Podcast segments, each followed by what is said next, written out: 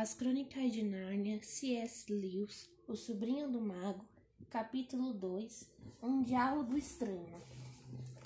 Foi tão repentino, tão horrível, tão diferente de tudo que já havia acontecido a Diggory, mesmo em pesadelos, que ele deu um grito. Instantaneamente, a mão de tio André tapou-lhe a boca. Nada disso! Sua mãe pode ouvir, e você sabe muito bem que ela não deve levar sustos. Nada podia ser mais desagradável, disse Diggory mais tarde, do que lidar com um sujeito naquelas condições. Mas não gritou de novo. Melhor assim, disse tio André. Reconheço que é chocante quando vemos pela primeira vez uma pessoa sumir. É fato. Até eu fiquei arrepiado quando vi outro dia o porquinho da Índia desaparecer. Foi naquele dia que o senhor deu um berro? Ah, você ouviu. Espero que não ande me espionando. Não fiz isso, disse Diggory indignado mas quero saber o que aconteceu com a Polly. Pode me dar os parabéns, replicou tio André, esfregando as mãos. Minha experiência deu certo. A menina se foi, sumiu deste mundo. O que o senhor fez com ela? Enviei a menina para outro lugar. Que história é essa? Tio André sentou-se e respondeu. Bem, vou lhe contar tudo. Já ouviu falar de Dona Lenir? Não é uma tia-avó qualquer ou coisa parecida? Não, é exatamente isso. Era minha madrinha. Ali que ela ali na parede. Digor olhou e viu uma fotografia amarelada, mostrando uma velha com um chapéu antigo. Lembrava-se agora de que já vira uma foto dela naquela velha gaveta. Tinha perguntado à mãe quem era, mas ela preferia não tocar no assunto. Não era uma figura simpática, pensou Diggory, mas a gente nunca tem certeza quando se trata dessas fotografias antigas. Havia alguma coisa Algo errado com ela, tio André? Perguntou o menino. Bom, respondeu o tio estalando os dedos. Isso depende do que você chama de errado. As pessoas são tão quadradas. Sem dúvida, ficou bastante esquisita nos seus últimos tempos. Não tinha muito juízo. Foi por isso que aprenderam. Num hospício? Não. Que isso? De maneira nenhuma. Só na cadeia. Ah, sim. Por quê? Ah, coitadinha, respondeu o tio André. Andou agindo mal. Tanta coisa. Mas não vamos falar nisto. Sempre foi muito boazinha para mim. Escute, tio, mas que tem a ver uma coisa com a outra? Quero saber de Polly. Tudo a seu tempo, rapaz. Eu era uma das poucas pessoas que minha madrinha gostava de ver quando adoeceu gravemente. Ela não se dava com as pessoas comuns, ignorantes, entende? Também sou assim mas ambos nos interessamos pelas mesmas coisas. Poucos dias antes de morrer, ela me disse para ir buscar em sua casa uma pequena caixa que ela guardava numa velha escrivaninha. No momento que toquei a caixa, já senti pelo formigamento dos meus dedos que tinha nas mãos um grande segredo. Deu-me a caixa e tive de fazer-lhe uma promessa. Logo que morresse, tinha de queimar tudo, sem abrir depois de certas cerimônias. Não cumpri minha promessa, não diga. Foi muito feio de sua parte, exclamou Diggory. Feio? perguntou o tio André, muito admirado. Ah, estou entendendo. Está querendo dizer que os meninos devem cumprir suas promessas. Muito bem, estou gostando de ver. Mas também devo admitir que essas regras morais, embora excelentes para as crianças, e para a criadagem, e para as mulheres, e para as pessoas em geral, não podem ser aplicadas aos grandes estudiosos, aos grandes sábios, aos grandes pensadores. Não, Diggory. Homens como eu, conhecedores da sabedoria oculta, não estão presos a essas regras vulgares, do mesmo modo como estamos distanciados dos prazeres vulgares. Nosso destino, meu filho, é solitário, mas está acima de tudo. Suspirou e assumiu uma expressão tão grave, tão nobre, tão misteriosa que por um instante Diggory chegou a pensar que ele dissera alguma coisa muito profunda. Lembrou-se, porém, da cara feia do tio momento antes de Polly sumir, e as palavras perderam a eloquência. Pensou, ele está querendo dizer que pode ser tudo o que quiser para obter o que desejar. Naturalmente, prosseguiu tio André, durante muito tempo não ousei abrir a caixa. Sabia que devia estar guardado algo extremamente perigoso, pois a minha madrinha era de fato uma mulher fora do comum. Para dizer a verdade, era uma das últimas criaturas mortais neste país que ainda tinha nas veias sangue de fada. Uma vez me disse que havia mais duas no tempo dela, uma duquesa e uma arrumadeira. Sério, digo-lhe, você está agora conversando com o último homem, muito provavelmente, que teve realmente uma fada madrinha. Que tal? É uma coisa que você poderá se lembrar com orgulho quando tiver a minha idade. Aposto que era mais uma bruxa do que uma fada, pensou Diggory. Acrescentou em voz, em voz alta. Quero é saber de Polly. Que mania de bater sempre na mesma tecla, exclamou, exclamou tio André. Como se isso fosse a coisa mais importante. Minha primeira iniciativa foi, naturalmente, estudar a própria caixa. Era muito antiga. Já sabia que não era grega, nem egípcia, nem babilônica, nem hirita, nem chinesa. Era mais antiga do que as civilizações. Ah, que dia fabuloso quando descobri. Afinal, a verdade. A caixa viera de Atlântida. Quer dizer, era séculos mais velha do que todas essas coisas da Idade da Pedra que costumam desenterrar por aí na Europa. Não era uma coisa rústica como aquelas outras, pois já na aurora do tempo a Atlântida era uma grande civilidade, com palácios, com palácios, templos e homens cultos. Fez uma pausa como se esperasse algum comentário de Diggory, mas este, que de minuto a minuto estava gostando menos do tio, não disse nada. Tio André retomou a palavra. Enquanto isso, eu estava aprendendo um bocado sobre magia em geral. Não seria conveniente contar isso a uma criança. Enfim, cheguei a ter uma boa noção das coisas que podiam existir dentro da caixa. Depois de vários estudos, fui apertando o cerco. E claro, tive de conhecer algumas. Bem, algumas pessoas, digamos, à margem da sociedade. Passei por algumas experiências muito, muito desagradáveis. Foi por isso que fiquei de cabelos brancos. Mas ninguém pode virar feiticeiro sem pagar um preço. Acabei perdendo a saúde, mas melhorei e acabei conhecendo o segredo. Embora não houvesse a menor possibilidade de alguém pudesse escutá-los, tio André inclinou-se e cochichou. A caixa da Atlântida continha certa coisa que fora trazida de outro mundo, quando o nosso mundo mal começava. Que coisa? perguntou Diggory no mesmo sem querer já estava curioso. Pó, pó fininho, pó seco, nada de entusiasmar. Nada que valesse tanto trabalho. É o que você deve estar achando. Ah, mas quando vi aquele pó, tive o cuidado de não tocar nele e pensei que cada grãozinho ali estivera em outro mundo.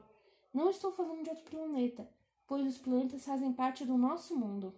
Estou falando de outro mundo mesmo, uma outra natureza, um outro universo, um lugar onde você jamais chegaria, mesmo que viajasse eternamente através do espaço desse nosso universo o mundo que só poderia ser alcançado através de magia. Bem, a essa altura, tio André esfregava tanto as mãos que seus dedos estalavam como fogos de artifício. E prosseguiu. Sabia que se fizesse direito, aquele pó nos levaria ao lugar de onde viera. A dificuldade está. Como fazer?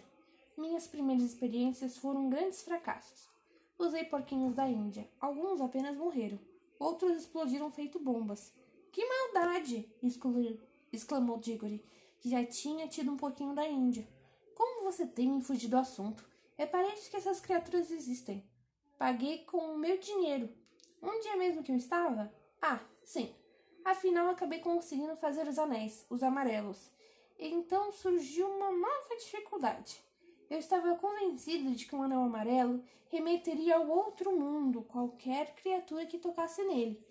Mas de que valeria se a criatura não poderia voltar para me dizer o que havia visto por lá? E a própria criatura? perguntou Diggory. Não podendo voltar, ficaria numa enrascada. Você sempre olha as coisas com um ponto de vista negativo, replicou o tio André com impaciência. Não passa pela sua cabeça que se tratava de uma experiência magna? Só remetemos uma pessoa a outro lugar quando desejamos saber como é outro lugar, certo? Bem, e por que o senhor mesmo não foi?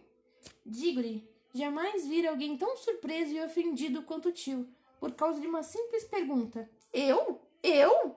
Esse menino deve estar maluco. Um homem da minha idade, nas minhas condições de saúde, correr o risco do impacto dos perigos de um universo diferente? Nunca ouvi nada tão disparado em toda a minha vida. Você sabe o que está dizendo? Pense bem, trata-se de um outro mundo, onde podemos encontrar tudo, tudo. E foi para lá que o senhor enviou Polly. As bochechas de Diggory estavam vermelhas de raiva. Só tenho uma coisa para dizer. O senhor pode ser meu tio, mas procedeu como um covarde, mandando menina para um lugar onde o senhor não tem coragem de ir. Bico calado, ordenou o tio André, dando um tapa na mesa. Não admito que um fedelo fale comigo dessa maneira. Você não entende nada. Eu sou um grande mestre, um mago, o iniciado, o que está realizando a experiência. É claro que eu preciso de material para executá-la. Daqui a pouco você vai me dizer que eu deveria ter pedido licença aos porquinhos da Índia antes de usá-los. Nenhuma alta sabedoria pode ser atingida sem uma dose de sacrifício. Mas a ideia de que o sacrificado deva ser eu mesmo é completamente ridícula. É como pedir a um general para lutar como um soldado raso. Suponhamos que eu morresse. Que seria do trabalho de toda a minha vida? Ora, é melhor acabar com esse papo, interrompeu Diggory. O senhor vai trazer Polly de volta? Já ia lhe dizer. Quando você me interrompeu com os seus maus modos, que descobri afinal a maneira de trazer a viagem, de fazer a viagem de volta. Os anéis verdes são capazes disso, mas Polly não levou nenhum anel verde. Anel verde. É, não levou, disse tio André, com um sorriso maldoso. Se não levou, não poderá voltar, gritou Diggory. É como se o senhor tivesse assassinado. Poderá voltar se alguém for buscá-la, usando também um anel amarelo e levando consigo dois verdes, um para si e um para ela. Diggory percebeu que tinha caído numa armadilha. Ficou olhando para o tio André, estarrecido, boquiaberto. As bochechas passaram do vermelho ao pálido. Tio André continuou, agora num tom forte e alto, como se fosse um tio perfeito que tivesse dado ao sobrinho um dinheirinho e um bom conselho. Espero, Diggory, que você não acene agora a bandeira branca. Ficaria muito triste se uma pessoa de nossa família não tivesse a honra e a nobreza de socorrer uma dama em perigo. Oh, cale a boca, gritou Diggory. Se o senhor tivesse um pingo de honra, iria o senhor mesmo. Mas sei que não tem. Está bem, já vi que tenho que ir. Só que o senhor é um monstro. Tudo, tudo cruelmente planejado. Ela foi sem saber de nada e agora tenho que ir buscá-la. É claro, comentou o tio André com o seu odioso sorriso. Pois muito bem, eu vou, mas tem uma coisa que faço questão de dizer antes de ir. Até hoje não acreditava em magia. Agora sei que existe. Sendo assim, acho que os velhos contos de fadas são todos mais ou menos verdadeiros. E o senhor não passa de um bruxo cruel que como os que existem nos contos. E escute então. Nunca soube de um bruxo que não tenha acabado pagando por sua maldade no final da história. É só. De todas as coisas ditas por Diggory, essa foi a única que teve o endereço certo. Sobressaltado, André revelou um tanto horror na face que, apesar de sua monstruosidade, era quase possível ter pena dele. Um segundo depois recompôs-se, dizendo com um belo sorriso forçado: Bem, bem, é natural que uma criança pense dessa maneira. Uma criança criada entre mulheres como você. Não precisa preocupar-se com os meus perigos, Diggory. Não seria melhor preocupar-se com os perigos que passa por sua amiguinha? Já há algum tempo que ela foi embora. Se algum perigo lá existir, bem, seria uma pena chegar um pouquinho atrasado. Até que o senhor se importa muito com isso. Disse Digo-lhe impetuosamente. Já estou cheio desse papo. Que devo fazer? Antes de mais nada, aprender a controlar os seus nervos, meu filho. Respondeu o tio André com frieza. Do contrário, vai acabar com sua tia. Levantou-se, calçou um par de luvas e dirigiu-se à bandeja dos anéis. Eles só funcionam quando estão de fato em contato com a pele.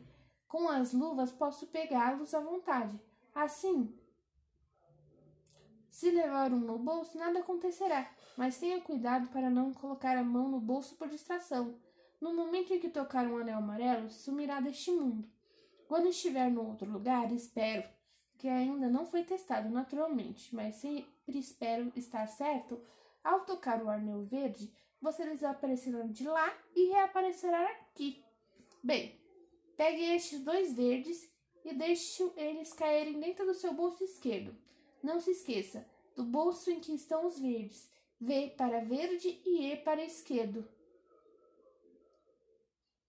V, E. Preste atenção as primeiras duas letras de verde. Um para você e outro para a garota. Agora pegue um amarelo. Eu, se fosse você, colocaria o anel no dedo, pois assim é mais difícil perdê-lo. Diggory já estava para agarrar o anel amarelo quando lembrou-se de algo importante. Espere um pouco. E mamãe? E se ela perguntar onde estou? Quanto mais depressa for, mais depressa voltará, disse tio André tentando ser animador. Mas o senhor nem mesmo sabe se eu vou voltar. Tio André sacudiu os ombros, deu uns passos, abriu a porta e disse: Pois muito bem, como quiser. Desça para jantar. Deixe que as feras devorem a garota. Ou que ela se afogue. Ou que ela morra de fome. Ou que se perca no outro mundo. Se é o que prefere. Para mim, dá no mesmo. Talvez fosse bom que antes do chá você dissesse à mãe dela que nunca mais verá a filha, porque você tem medo de colocar um anel no dedo. Ai, ai, gemeu Diggory. Queria tanto ser grande para lhe dar um, murro na, um murro na cara. Abotoou o casaco, respirou fundo, pegou o anel, pensando como sempre pensou mais tarde, que não havia para ele outra maneira de proceder com dignidade.